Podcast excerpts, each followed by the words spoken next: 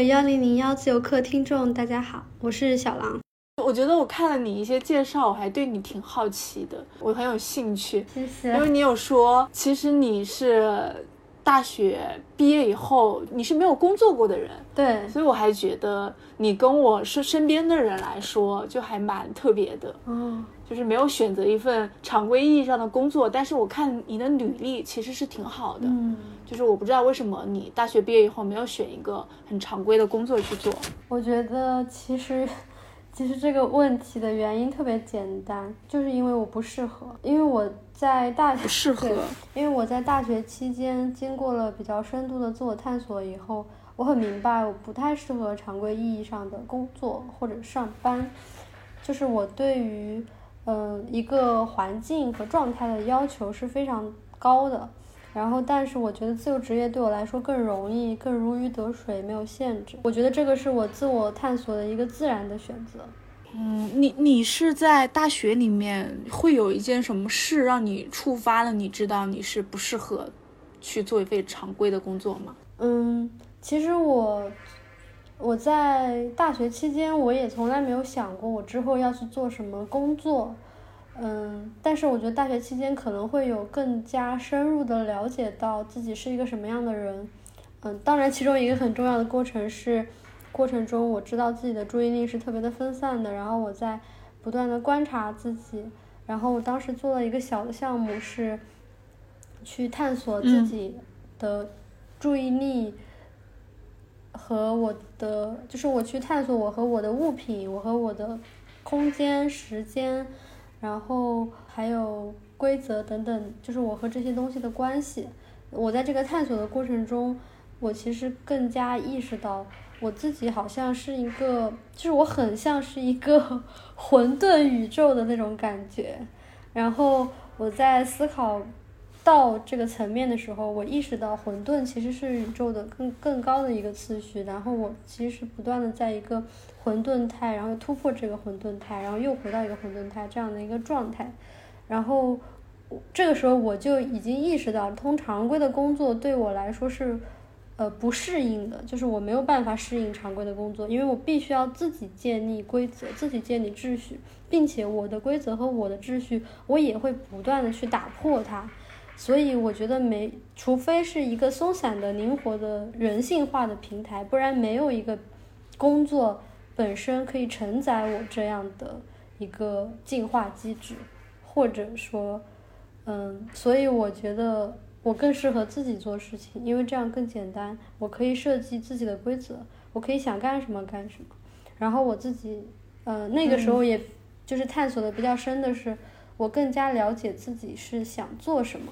啊，然后，但是我觉得就是有一天，好像突然间不知道是不是悟了之后，我就会发现啊，原来我什么也不是，所以我就可以做任何事情。嗯，我觉得那个是一个很重要的状态。嗯，所以我就彻底，其实我本来就是一个很松弛的人，我这种 松弛的状态，其实我看到，嗯，问题当中其实有一个是问我跟其他人有什么不一样，我觉得是因为我很松弛。然后我的这种松弛，有些时候会让其他人紧张。哦，我能理解，因为我之前有一个同事，他也是这样，他是北大的，他是工作完以后才发现自己其实没有那么适应职场，就是，但是他是工作完了，他是有那个跟别人有过互动，或者他在职场里待过，他才知道他不适合，所以他现在可能去了一个寺庙做做杂志，他就也不用接触，也没有同事啊，他的领导可能是个。呃，僧人，然后又对他很宽松，他选择是这样一个，听起来就很适合。对 对，但是我想知道，就是你是其实是，如果是一直就是从来没有工作过，那是不是有过这种团体的这种合作，或者是你是觉得没有办法在一个规则下面做事情？因为你刚刚也跟我聊到了嘛，你是其实是要自己制定规则的人。我想知道你有没有过这种在合作里面有过冲突，或者是你发现了不适合的。这个事儿，我觉得主要不是在合作当中，可能是我嗯。在嗯，因为其实我一开始接触到 life coach 是，呃，我知道注意力缺失患者是很需要一个教练的，然后这个时候我开始关关注到注意力缺失患者这个群体，其实这个群体它呃，你把它放在工作环境里，它就是一个非常麻烦的群体。你会发现很多事情他们怎么都做不到，但是你把它放在一个创意工作环、创意环境里，你会发现这是一群呃天赋远远被压制了的一个，就是就是他们的他们有很强的天赋的一个一个群体。那我在研究这个群体的过程中，我其实逐渐就意识到，哦，原来我是这个样子的。然后我同时，因为我对注意力缺失患者是特别特别的了解，就是说我小到可能嗯刚刚上幼儿园，大到可能五十六十岁的注意力缺失患者，这中间所有的年龄范围我都接触过，所以我对这类人群的了解是非常非常多的，所以嗯我就意识到一个问题，就是但凡是在体制内的这样的人都会活得一辈子活得很痛苦。但是你只要放飞了，就是这种人很适合放养。你只要放养，他就可以做出一番嗯非常特别的事情来。我觉得可能跟这个有有关系，以及我自己在嗯回顾我过去的一些生活中，我会发现，就是经常会有人问我你是怎么活到现在的。然后当时我不是很能 理解这个问题，就是我不理解，因为我没有概念。我觉得。我觉得我就这样活活得很挺好的，我就不理解大家为什么要问这个问题。后来因为问的人实在是太多了，所以我就开始思考为什么大家会问这个，就是我才开始有意识的思考为什么大家要问这个问题。然后呢，后来我会发现，其实好像我很多都很多地方都跟别人不一样，不管是我做事情的方式啊，还有节奏啊，还有我的想法都跟别人不太一样。然后我就又回忆到我高中的时候，非常。痛苦的那个时期，其实就是因为我没有办法匹配一个大家的节奏，不管是在军训的时候，还是在大学的时候，或者是从，就是我发现，不管是从微观到宏观，我好像都没有办法跟着一条线走，就是我就不是一个线性的人。然后，即使是我出去坐在沙漠上开摩托车。我也一定会，就是你如果在上面放一个航拍飞机，你会发现有一辆摩托车跑着跑着就偏了，跑着跑着又偏了，它就是回不去，它好像只能自己开，它就没有办法跟着车队。啊。然后就是我就会发现，不管是从宏观上，还是微观上，还是各种事情上，我好像都很自然的没有办法被。规训或者被驯化，我觉得这是一件挺神奇的事情。嗯，就是在我不断的回忆，嗯，我的宏观的和微观的各种细节的时候，然后我就意识到，哦，原来我是这样的人，然后我接受了我是这样的人，所以，哦，没有去工作就是一件很自然的事。因为我刚刚听到你聊军训这个事儿，因为我是，其实我是一个九四年的，我觉得你应该跟我差不多岁数，嗯，就是我对于我那代时候的军训，其实。印象很深，不管是高中还是大学，都是在一个非常集中的一个，而且我觉得那个军训教官就是很暴力，然后对很多事情都是要讲制定规则，很粗暴，嗯，然后这个可能是我高中最深的印象，因为你刚刚也讲到军训嘛，我想知道一下你在军训里面你这个表现或者你察觉到的一些事情，就你跟别人有点不同的。我如果说的话，你可能会觉得很搞笑，因为我我我好像跟你的这个案例不太一样，是我我发现我每次军训都可以跟教官成为非常好的朋友，然后就是因为我老师就是会做出一些啊，嗯，我记得我初中的时候参加过一次军训，但那个有点偏夏令营的，然后当时也是跟教官成为了 很好的朋友，然后我还带着我们。连的，因为有一个男生欺负我们连的人，然后他还带着我们连的人跟他们连的人打架，然后后面就是高中军训的时候，其实就是嗯，比如说他说所有人要穿军训服，但是我没有听到这句话，我发现所有就是跟规则有关的话，我会自动忽略掉，就是很神奇。然后就结果就变成全校都穿着绿色的衣服，只有我穿着蓝色的衣服。然后那天那个教导主任就让我呃。站到那个上面去，然后，但是我那个时候其实就不明白，就是，嗯，对，但这只是一个小小的案例，然后后面我会发现所有的事情，比如说我高中的时候上晚自习的时候，我就很不想上晚自习，我就很想去 操场上躺着看星星，然后我感觉好像自己总是会更追随自己的内心，这个是一个很矛盾的事情。因为我在内心是特别尊重教官，然后特别尊重其他人的一个人，所以这在我的高中就形成了一个矛盾，就是我一方面很尊重他们，但是一方面我又完全没有办法按照他们的秩序去，所以就会形成了可能老师对我也是又爱又恨，就是他们可能会觉得我是一个非常善良、非常。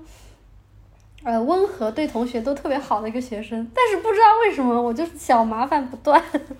哦，你就是会有一点就是不想听他们的是吗？但是在他们眼里就好像有是是叛逆，但在你这儿很可能就是控制不住。我我后面我才意识到，我真的好像没有办法，就是我总是会忽略掉那些集体性的事情，嗯，然后或者说我不想要做的事，这可能跟注意力分散有一定的关系，因为我。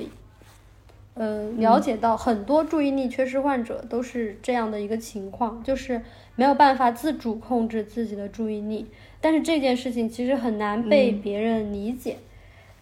因为大家可能会觉得其实是可以控制的，但是其实控制不了。对，而且我觉得在国内这样的环境下，很容易就把你归纳成就是你就是不听话，你就是叛逆。对你就是不服从规则，对对对，嗯，他就会把变成了一种任性的事情，对，我会这样觉得。可能高中的时候老师是这么感觉到的，他可能觉得就是用尽了各种方法，但是管不住我，但同时又觉得我是一个很善良、很听话的小孩，所以就形成了一个微妙的矛盾，你知道吗？那你其实还是一直在接受教育，就是你考上大学，你在国内读，读完了去国外。嗯，就是你可能还是一直在接受教育这件事情。对对对，没有受到那么大的冲击。嗯，我觉得其实有受到冲击，因为我高中的时候，我其实一直觉得自己，就是我一直有一种自己好像做的不够好的这种感觉。嗯，我觉得我可以做的很，就很轻易的做的很好，但是好像就一直哎使不上劲。嗯，是因为呃，其实跟高中的高中的这个氛围有关。我发现我在一个很严厉的。正反馈很少的环境下，其实我会提不起兴趣。但是我在一个自发兴趣的环境下，我会学得飞快。嗯，我在国内上大学的时候，其实就是属于那种学的比较少，但是成绩又比较好的那那种类型。然后也很有意思的是，因为我后面转学去了纽约嘛，所以我其实读了六年大学。然后我前四年。哦，每一年都换了不同的地方，所以我四年在四个校区读的大学。一个是安徽学校是吗？安徽大学。但是我一开始在老校区，后来去了新校区，然后去了加州，然后又去了纽约。嗯，我等于说是前面退学的状态，因为我也没有办理什么手续，然后他就最后就自然退学了。就是我是二加二的一个专业，所以就是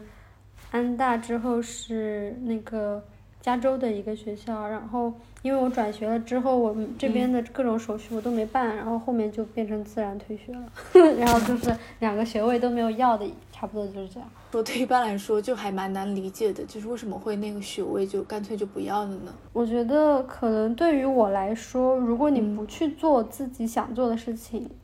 那才是浪费。嗯，就是，呃，我会经常举一个例子，就是很多人他一辈子都在爬梯子。然后爬到了最上面，才发现自己的梯子搭错了墙。嗯，所以就是当我意识到这不是我想要的时候，我觉得我就会希望自己可以去到一个我更想要去的地方。然后这个时候对我来说，它并不是一个放弃，它反而是我在做正确的事情。对我就没有放弃这种说法，因为我觉得这个本就我已经意识到了它不适合我，所以我要去做我更适合的事情。然后是仅仅是这样而已。这个这个选择难吗？这个抉择难吗？对于你来说，还是很快的就做出了这个选择。我觉得我是会有冲动的那种人，所以当我有了冲动之后，你要不要去跟着自己的冲动走？其实这个过程是会有一定的，呃，纠结的，因为你要付出很多的努力。但是我我我觉得我每次都对自己挺狠的，我就是当我听到我内心的声音以后，我就先去做，然后再去解决困难。我是这样的一个。顺序就是可能大部分人是我要准备好再去做一件事情，但我发现我总是把自己丢到一个地方，然后没有伞就开始跑的这种感觉。但是最终可能因为这样的一个特质，它反而给我带来了很多东西吧。就是有时候冲动一下还是挺好的。会会有人说你做事情是有一点横冲直撞吗？做选择就会完全按照感觉来。会的，会的。大家可能我记得有一次 就是教练对话，其中有一个问题是你有多少选择是按照直觉做的？然后我就觉得我就说，我好像所有的选择都是跟着直觉做的，然后大家就觉得特别不可思议。对，因为就是我们被教育哈，反正在国内就是大家要要求你有理性，然后不要冲动。对，对，更多人就是被在说这样子的话，哎，你不要冲动，不管是做辞职还是做什么选择，就是让人不要冲动。嗯。但其实就是因为大家想太多了，好像做事情就会很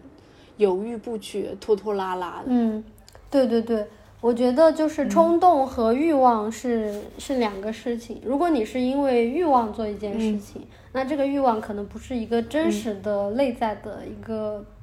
召唤。我觉得真正的冲动，它是一种，嗯，calling。就像我之前去一个展，然后他你就是那个人就问他为什么你不断的在拍摄这些大山，然后当时他就说了一句话：“The mountain is calling, I must go。”就是。山在召唤我，我必须要去。然后我觉得真实的冲动，它其实像是一种召唤，然后我就会有一种我不得不去的感觉。然后这个过程其实是会有一点，因为你要看着新世界建立起来，你要朝着新世界去，旧世界就必定不断的在坍塌。就像你在一个地方住，你很开心，你和周围的朋友都很开心，但是你突然间要离开他们那种感觉。但是我就觉得。我永远都就是好像永远都要面对这种感觉，就是我又要背着我的行囊打包我的行囊去到下一个地方，不断的去到下一个地方，这样的这种感觉。嗯，你有也有察觉到自己身上跟其他人不同的地方，还有哪些地方是你觉得好像自己跟其他人生来就是不一样的？我觉得就是第一个刚才有讲过，就是我感觉自己没有办法被驯化，然后。之前做播播客有一句话我很喜欢，就是里面说人生不是轨道，而是旷野。然后对，然后第二个就是我觉得我好像没有办法像别人一样那么在意，这可能跟第一点还是有点像，就是我好像没有办法跟别人一样那么在意大家觉得很在意的那些事情，比如说。我在高中的时候，我就是不是很在意学习，然后我很，其实我当时非常努力，希望我能在意学习，但是我很多时候我就不太记得我是一个 学生，然后我会发现，呃，对，就是我会发现我对身份性和概念性的东西都很难，就是直接性的去接受，比如说我在学校，我就会不记得自己是学生，或者说我坐在地铁上，我也不记得自己坐在地铁上，所以其实我是一个很。活在当下的人，就是我在当下那个状态里，我是没有名字、没有身份的。我干什么，我就会跟当下产生的情况进行互动。然后在，在一个你被规定要怎么做的这个环境内，这就是一个非常灾难的事情，因为大家会不知道你在干什么。但是我后面发现，其实我一直在自己进行嗯探索和学习，就是我一直在进行独立思考，就是。比起被教育，我好像更喜欢独立的去思考，去整合所有的因素。就是我会有一个我好奇的东西，我会想要搞，我会很想搞明白这个东西背后是什么。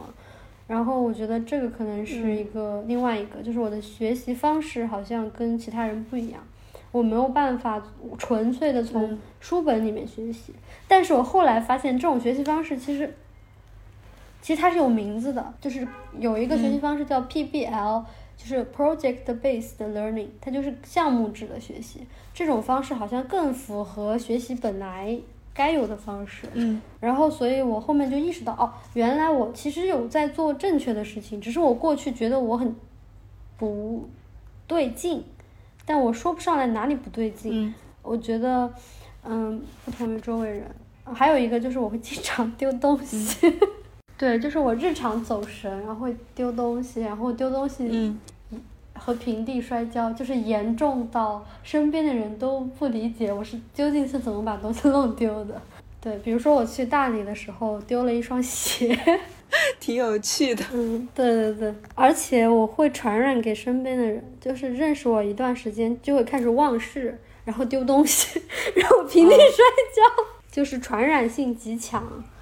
那你小时候会因为这些跟别人不同，会难过，或者是呃自卑，或者会有这样的情绪吗？我觉得没有，是因为我直到初中，我的成绩一直都挺挺好的。然后我自己，哦，我小时候其实是在一个小镇上长大的，所以我童年是很快乐的，没有什么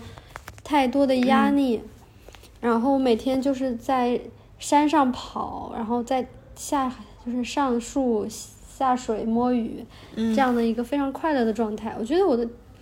我觉得可能在那样的一个情况里。我的天性有被很好的释放，我是后来嗯转学来到了城市里之后，我这个时候感觉到有点压抑，然后但是我高高中我初中的时候的初那个老师，嗯，他很喜欢我，所以他就对我就挺好的，比如说我迟到的时候，他会站在二楼喊柴潇快点跑，嗯，要迟到了。然后就是他对我很宽容，可能有一种过分的宽容，所以导致我还算是比较快乐的。但到了高中以后，我觉得气氛不太一样，就是所有人都绷紧一根弦，要为了一件事情努力。但是我会发现，我又是一个非常不在意结果和目标的人，所以在这种情况下，嗯，我很难去适应这个学习环境和。氛围，就是，嗯，会会觉得很有点压抑，对，而且这个压抑其实在我的身体里，就是留在我的身体里，我后我都不太记得了，但是我后面我会发现它对我还是有影响。然后后面有一有到了有一天，我在我意识到我受到了这个影响很深之后，嗯，后面我就摆脱了这个影响。嗯，你什么时候意识到的？你你在什么情况下意识到？就是还是在这个东西，其实还是跟嗯注意力缺失的有关。就是我当时把我自己的各个方面都嗯摆在一起，然后去了解了之后，首先我就意识到啊，原来我是很不一样的。但是我当时我是带着一种，其实我是有一点自责的态。最开始我做这个项目的时候，我会发现我心态是有点自责的，我会觉得我很不正常。比如说，嗯，我没有办法去稳定的做一件事情，然后我好像经常会有很多事情开始了，但是没有完成，等等等等，这些东西我都会。一开始我是觉得这些东西不太正常，但我到了我把它们都放在一起之后，我会发现背后好像有一个什么样的力量在推动着这些事情这样发展，然后我就在思考这个力量是什么呢？然后后来我就意识到，就是我看了一本书叫《失控》，嗯，里面有一个章节讲到那个洛夫洛克，他提前十年探测到火星上面没有生命，然后他是靠什么去探探测的呢？是就是他发现，就是整个地球表面是一个巨大的不稳定的那种化学怪胎，然后但是火星他探测到就是好像很平稳，然后但是他后面意识到。有生命的星球会展现出奇特的不稳定的不稳定性，然后背后的有一个看不见的手，是共同进化的生命。然后当时这句话给了我特别深的触动，就是它里面提到失衡本身其实是自主平衡的，然后这种持久的摇摇欲坠的状态是生命的显著特征。然后，嗯。就是他说了，生命的这个钥匙在于略微失调的繁衍，而不是中规中矩的繁衍。然后我当时看了这句话以后，我特别特别的感动，因为我意识到，我其实一直都处在这种 几几几乎要坠落，然后甚至很混沌的状态下去运行我的生命的。但是我没有想到，这就是生命本来的样子。正是因为它有生命力。它才会这样，所以我那个时候突然间意识到，原来我是，原来背后的这个力是生命力，原来我是有生命力的。我当时觉得特别的感动，就是有一种 一瞬间顿悟的感觉。然后后面我又开，就是我在带着这样的一种感受，重新去看待我之前列出来的所有的我这些看起来奇怪的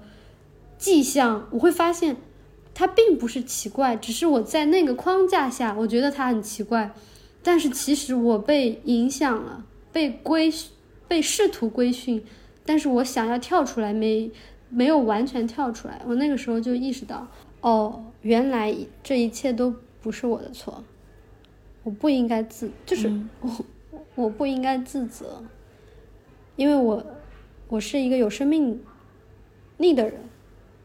所以我才会这样，然后，嗯，我就是我可以去拥抱不确定性，这其实是一个，嗯，很重要的能力，但是，嗯，我觉得是接纳自己。对对对，对，就是我接纳了自己是不确定性，是混沌的，是失控的，但是又同时是有生命力存在的。那你那你高中的时候，大家会对你有一些什么评价？我想知道，因为你也提到了，其实是会比较压抑的。大家对你这样一个 可能对于周围来说有点就是奇怪的，好像跟别人不同的人，我觉得高中的同学对我的评价，我还我还我还真的不是很清楚哎，我只不是很记得了，是吗？嗯，我只知道我周围的朋友跟我关系比较好的，都觉得我很温暖，很温暖啊。虽然我没有把时间花在学习上，但是我，但是我把时间花在了，我会发现比起高考成绩，我更在意的事情是我的同桌开不开心，他是不是真正的快乐。但我觉得这个就是正常的，你知道吗？这个就是一个就是有温度的人他在想的，而不是说我的 我要未来就是成绩固然也很重要，但是我觉得。没有比当下那个时间会更快乐重要。对，所以我其实花了很多时间来开导我的身边的朋友们。我觉得我一直 一直在做这种事情，然后我会啊，所以别人会说你很温暖。对，所以大家会觉得我很温暖。然后我记得在有一天，有一年我过生的时候，我。初中的同桌位还不是高中的同桌位，还给我写了一个很长的留言，就说特别感谢我。他说如果不是嗯嗯高中的时候我一直对他说的那些话，他可能到了大学还是一个非常紧张、非常别扭、非常嗯拧巴的人。然后但他说但是我现在是我现在非常的开朗。然后我当时觉得很开心，我就觉得考不好算什么。我已经做了我觉得重要的事情，我觉得还挺好的，因为我觉得紧绷、压力，嗯，真的是很多就是高经历过高考的人能感受到的，这种感受可能会一直带到大学，带到工作。对对对对，很多，因为我之前做咨询嘛，这样就是很多人在高中时候的影响，其实还在自己的身体里面或者情绪里面。都一直保留着，没有完全消掉。我觉得你是会，哪怕当时你没有想到，但是你会一直去想。嗯，对，就对自我觉察的这件事情。对我好像就会一直关关注这些。因为你提过，你这个对自由要求度很高的嘛。那在你，在你自己的世界里面，你觉得什么才是最大的自由呢？我觉得就是，就你能给你自己最大的自由是什么？忘掉自由这个，就是甚至连自由这个词汇都忘掉。嗯嗯，就是我觉得就是很大的自由，就是你不再给这个世界命名，你也不再给自己命名，你当下是什么你就是什么，就是就是完完全全跟随宇宙的流动吧。嗯，我觉得这样就是自由，你不再畏惧了，你不再畏惧未知，因为你知道所有的事情你都可以去，就是。你可以很很轻松、很坦然、很轻盈的走进所有的未知，我觉得就是很自由。就是我现在不会去思考我是不是自由的，我觉得我就嗯嗯，就我不会去思考这个，我只是我吃饭的时候就好好吃饭，然后我冲浪的时候就好好冲浪，就大概就是这样的一个状态。我不会再去思考自由这个词汇了。你现在是在海南那边去玩度假是吗？我不是之前一直在旅居嘛，所以现在就是飘到海南了。然后我们在海南办了一些活动，嗯，因因为我我自己，我我我其实一直想做的就是把旅行和 life coach 结合在一起做，所以，嗯，我们之前的创业项目啊，包括我自己的状态，其实都是这样的，就是带着 life coach 的哲学去旅行，所以就简称旅修吧。对，所以我们现在就是飘到了海南，机缘巧合吧，算是。然后我们就在这边住下了。你整个旅修是有计划的吗？你们？嗯，没有计划，就是跟着奇遇走吧。你们你们为什么会选择到海南去？因为我们之前不是坐了三个月的房车嘛，然后新疆实在是太冷了，然后我们都想去温暖的地方。我们被冻了，冻了三个月，然后很想去温暖的地方。那你们这个决定确实是跟着心走，跟着身体走。对对对，就是没有什么计划。哦，那我已经问到这儿了，我就把后面的问题可以问掉。你现在这一天的生活状态是什么样子啊？我还挺好奇的。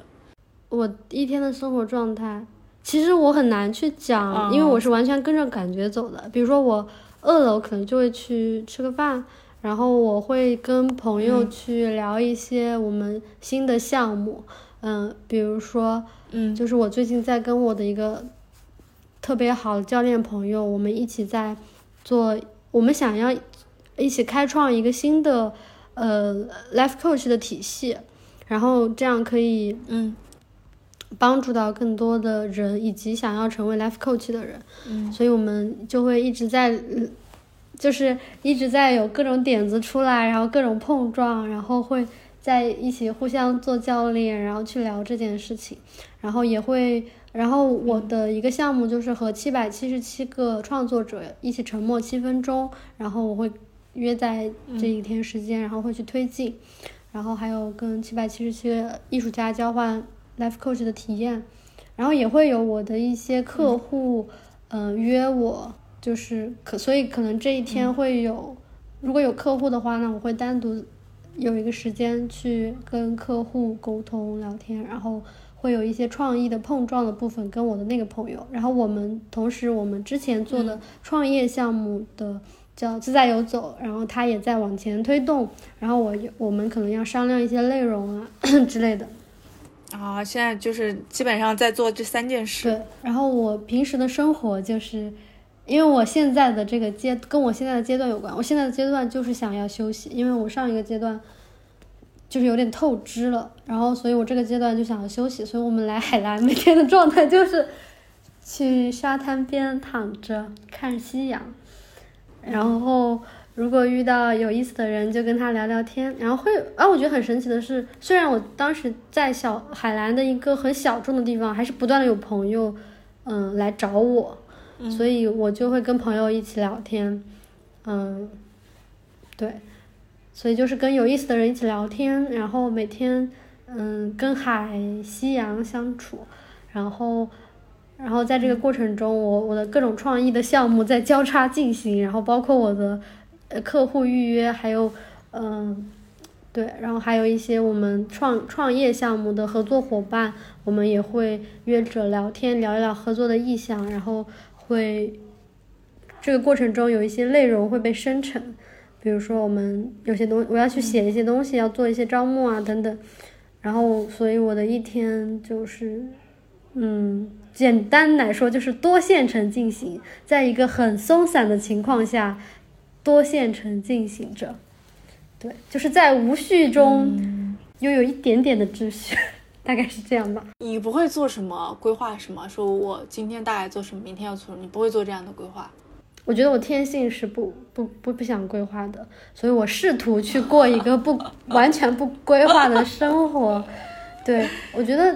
这就是为什么我不能去工作，因为我想要过的生活是不规划的，很自然发生的。但是我要在工作中，那我就会把我身边的同事和老板逼疯，所以我觉得这样不太合适。然后我又是一个同情力很高的人，我就是我会觉得这样不太好。嗯，对。但是我也会尝试有一些外力规划我自己，比如说我之前有在打卡，嗯，就是 如果没有日更，公众号就发红包，我也会偶尔做一个这样的打卡，会给自己建立一些外在的秩序。嗯，对。但我的生活是以旅行为主，与旅行，然后在过程中这样推进。因为我看了你的一些履历，我觉得你的掌握的技能点还挺多的。为什么你一定要选择 life coach 作为你这个职业的支点呢？嗯。其实我并没有职业或者说支点这个概念。当大家问到我的主业的时候，我其实都会犹豫一下，因为我觉得我好像没有主业，我都是副业。我觉得我不是有职业，只是说它看起来好像是一个职业，因为我在做我自己喜欢的事情，探索和尽情玩乐的过程中创造了价值，然后这个价值它又嗯。对，所以它看起来好像是一个职业，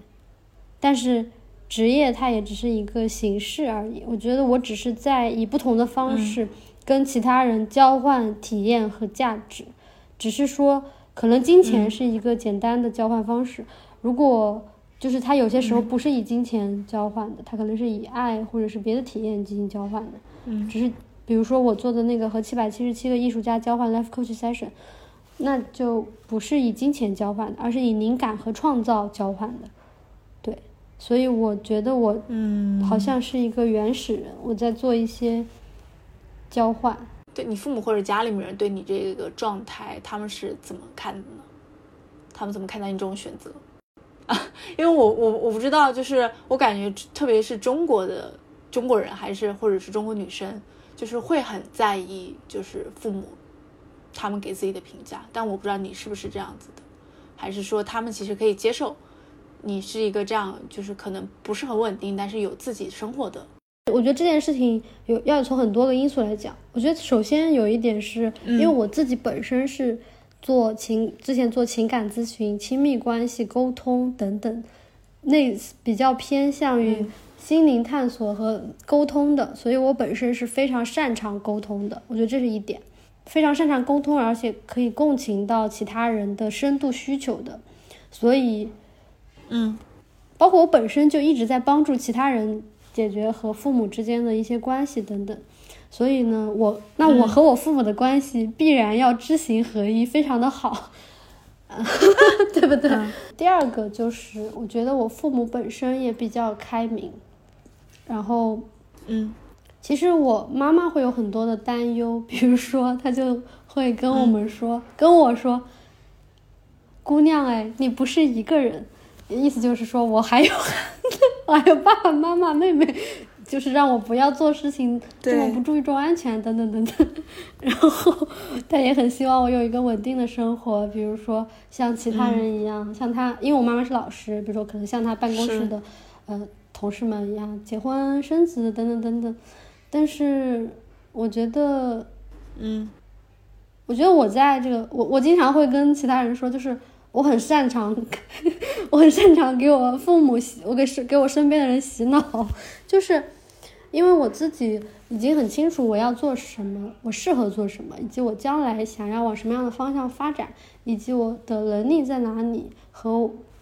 嗯我可以做什么样的事情，这个时代的趋势是什么，我其实心里面是很明白的。所以，我我首先我很坚定，我在这种坚定的情况下，我向他们传达的和分享的，其实都是我可以为我自己的选择负责。而且在过去，从我开始踏上自我探索这条道路以来，我其实会不断的跟他们分享自己在成长中的各种经历，不管是好的坏的，都会分享。所以，这个时候父母就产生了一种意识，就是他如果不好，他会告诉我们。他如果遇到困难，他会跟我们讲，并且他自己会解决他自己的困难。我甚至有些时候，嗯，我只需要提供一点点帮助，他就可以去充满 干劲的解决他的困难。就对我来说，其实困难并不是困难，它只是体验的一个部分。就当你不断的向父母传达的是这些的时候，他们就会越来越理解你。再加上我的父母。那但我本身也比较幸运，就是我的父母本身也比较开明，所以我觉得在这样的一个环境下，我的父母不得不理解我，因为他们被我洗脑了。然后以及，我觉得还有一点是我过去分享过的是，我觉得你要给父母一些甜头，就是你 在成长的过程当中。其实痛苦它也是你的一些甜头，因为你在痛苦中也会不断的成长。但是你其实是可以坦诚的跟父母去去讲的，哪怕他们不理解，你就可以讲给他们听，或者你写在自己的公众号上，父母以某种形式可以看见，他会看到你一步步的去成长。我觉得在我很小的时候，我爸妈就对我是很不放心的，因为我我不是我家在宁宁国，然后呢，我记得小时候我我爸就跟我说，你可以出去玩，但是你。只要不出国就行了。我当时心想啊，不出国，国内也有很多地方可以玩。然后我爸说不要出宁国，不要出宁国。对，你会 这个梗还蛮好笑的。然后你就会发现，其实父母对你是很不放心的，因为你是他们觉得一直。我我记得我初中的时候军训出去十天，然后我妈都觉得十天很不放心。然后就是就是女儿从来没有出去那么久，但是他们一步一步的。放开手，就是比如说，当然这跟我自己有关系。比如说，我有偷偷订过机票去了，呃，高中毕业的时候，我有偷偷订过机票去了桂林，然后，然后我大学的时候也偷偷的，就是逃课去了一趟西藏。但是我觉得我在这个逃课的过程当中，我也会跟父母分享我们在这一路上遇到的问题是什么，我是怎么去解决这些问题的，等等等等。对，我觉得在这样的一个。友好、坦诚、沟通的氛围下，包括我每次分手，我也会跟我父母讲；我谈恋爱，我也会跟我父母讲。我觉得在这样一个坦诚沟通的情况下，我觉得父母其实是知道你是有足够成熟的心智去选择，即使这个选择在他们看来非常的荒唐或者荒谬，但是由于我非常的坚定，我我我就说，我就是要做这件事情，然后他你就可以撞进一头撞进去。然后你又很受伤，受伤了之后，但是你又会恢复，你又重新精神抖擞。我觉得父母在不断见证的这个过程的时候，他们会学会放手。我就要相信你的父母，父母也是在这个过程中不断的成长的。你要相信父母，你不能剥夺他的成长，你不能永远以限制性的眼光去看待你的父母，就是他们永远不可能理解我现在的生活方式。包括我，我，我到现在我都不觉得我的父母是。相信世界上有注意力缺失症这个事情存在的，即使对，即使即使他们这么开明，他们也有不担心的事情。比如说，我妹妹会做很多跟平权有关的事情。我觉得，嗯，我觉得我父母是支持的，但是从观念上，他们或许可能没有办法达到我妹妹达到的那个高度和开放度、开明度，因为每个人他会有自己的时代。的影响在那儿，我觉得就像我们很多人也在被这个时代影响。我觉得面对父母其实要更宽容一点，对，所以，对，所以我觉得首先我自己很接纳自己，所以我身边其实都是都都是支持我的人，我把不支持我的人都说服了。所以你是一个完全其实也不会在意别人。怎么去想你，怎么去看待你的人是吗？还是说你其实还是比较好的，能跟周围做沟通的？我觉得可以说我完全不在意，因为我比我自自我接纳程度相对来说比较高。其实我觉得所有的东西都是自我接纳，它不是向外的。如果一个人他不喜欢你，可能是因为你自己也认为自己身上有这个特点，你就会痛苦。但是如果你真的不觉得，那我就会觉得，别人如果说我不正常，那可能那那就我就觉得那他在他在夸。你觉得别人说你不正常，其实在夸你？我我我我我我不会觉得，我就会觉得我会觉得很有趣。就是如果别人觉得我嗯不正常，或者是觉得我这样不行，或者是觉得我这样下去一定会栽大跟头，我就觉得很有趣。对，我觉得嗯，你的你的观点很有趣。嗯，但是我还是会这样做，因为我相，因为我我觉得没有问题，对，是我彻彻底底的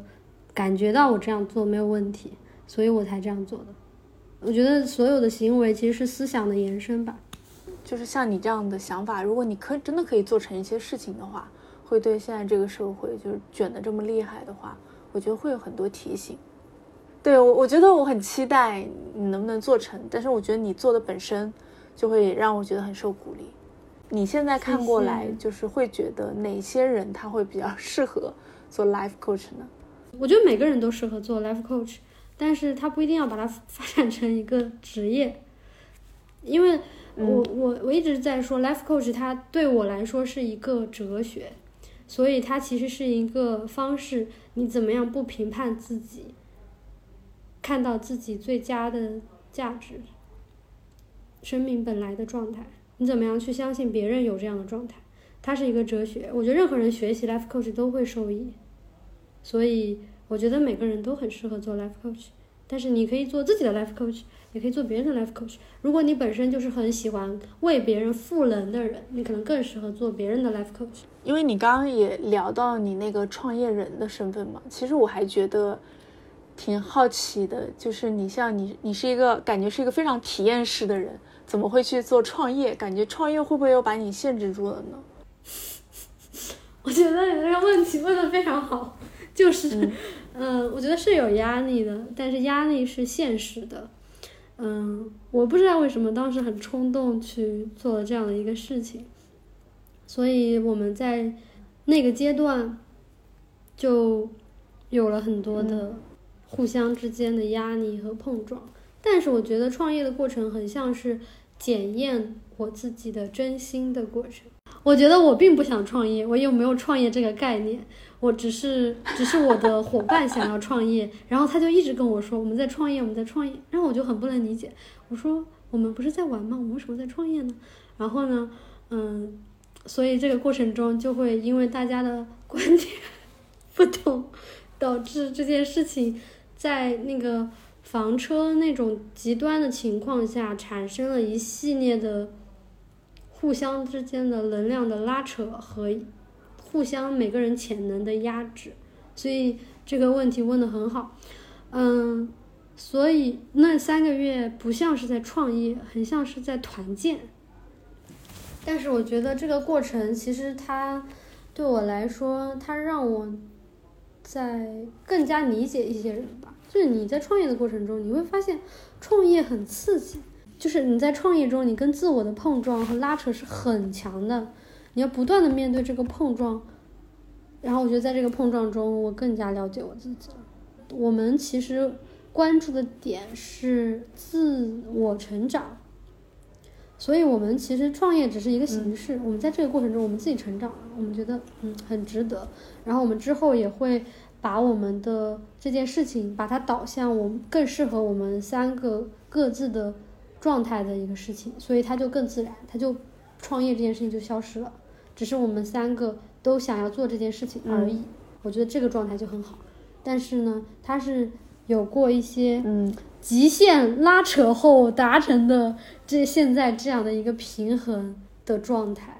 然后我们就更加自在，更加游走，更加舒服。嗯，然后我们反而我们的成长也给到其他人的一些启发，所以对我来说，我并不在意我们是不是在创业，而是我们在旅行中见证了。就像你刚才问我的问题，就是说做 life coach 中，嗯，印象最深刻的案例嘛。其实我做 life coach 印象深刻的案例就是，还有一个就是我们在做自在游走的时候，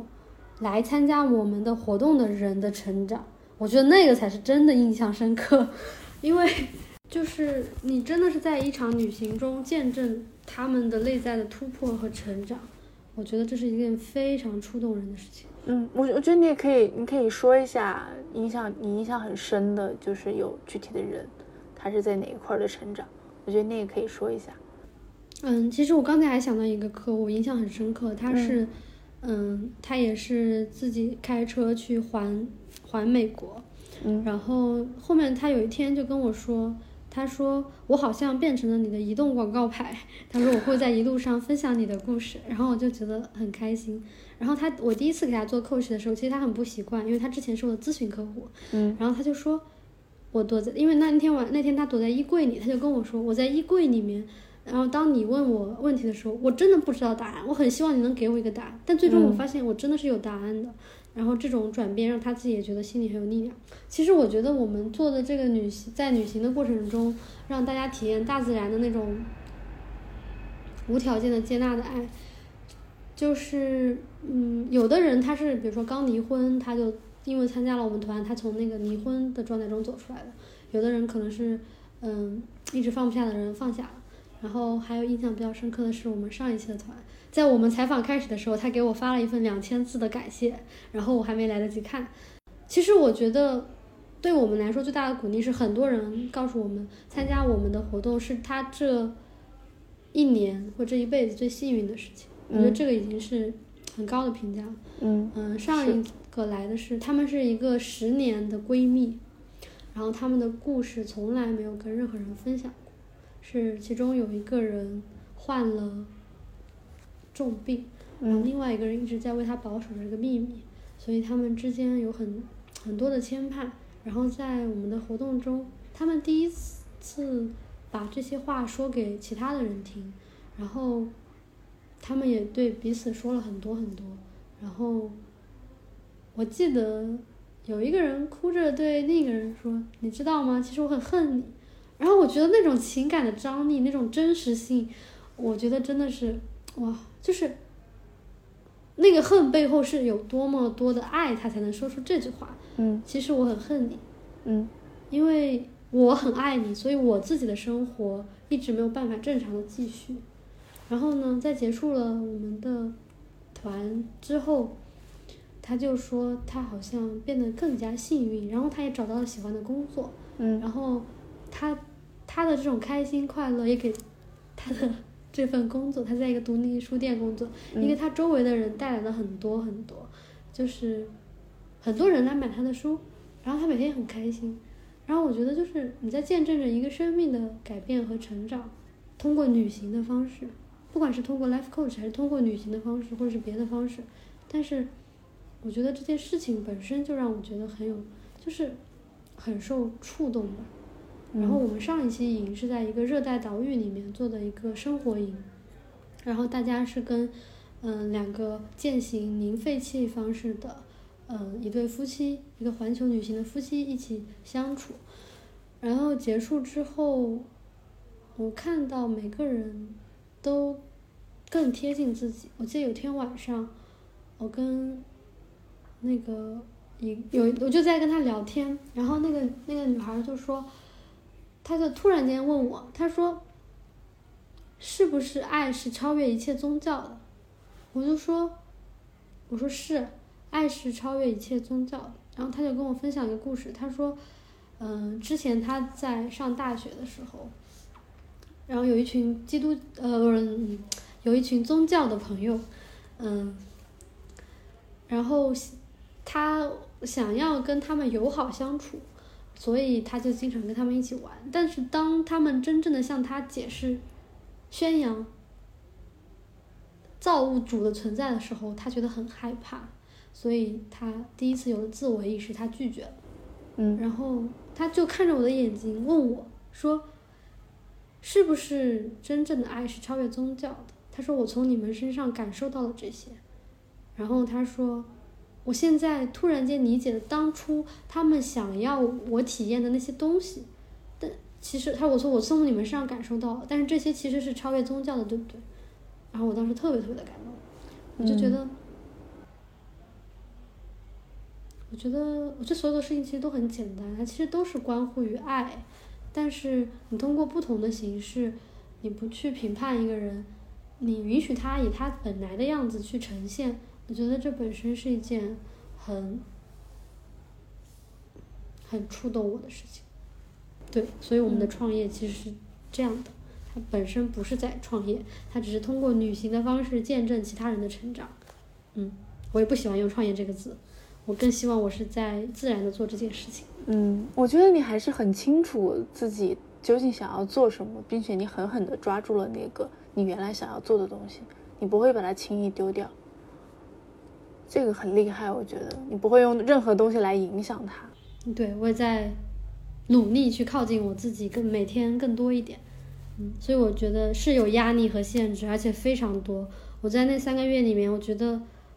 我从来没有。觉得创作欲望这么受到压制过，因为我一直在被责任驱动着。但是我本身我其实很了解，我是纯兴趣驱动的，所以就是就一直被压制，一直被压制，所以我们就嗯离开了房车之后，我们选择了旅居的方式，就是它有点像是你达到了我们三个人都达到了极限，然后又回归到一个更好的状态。这个是我觉得创业很有意思的一件事情，嗯，它很锻炼人，它很刺激，它让你面对自己更真实的部分，然后又回到自己。我觉得这个过程是一个很棒的过程，很不错的体验吧，就是不太舒服，就是 很不适。我觉得你们还会去不断去做调整，然后不断去理解对方，理解自己。我觉得这很厉害。是的，我觉得这就是我们想要做的事情。嗯，就是爱可以化解一切，我们之间的恩怨情仇也是在沟通和爱中被化解的。我们更爱对方了，经历过这次创业，其实大家本身就是旅行途中凑起来的伙伴，能够这样已经很不容易了，觉得还是挺厉害的。嗯，我觉得好高级呀、这种相处方式好高级。我觉得我的两个伙伴，两个伙伴都很棒。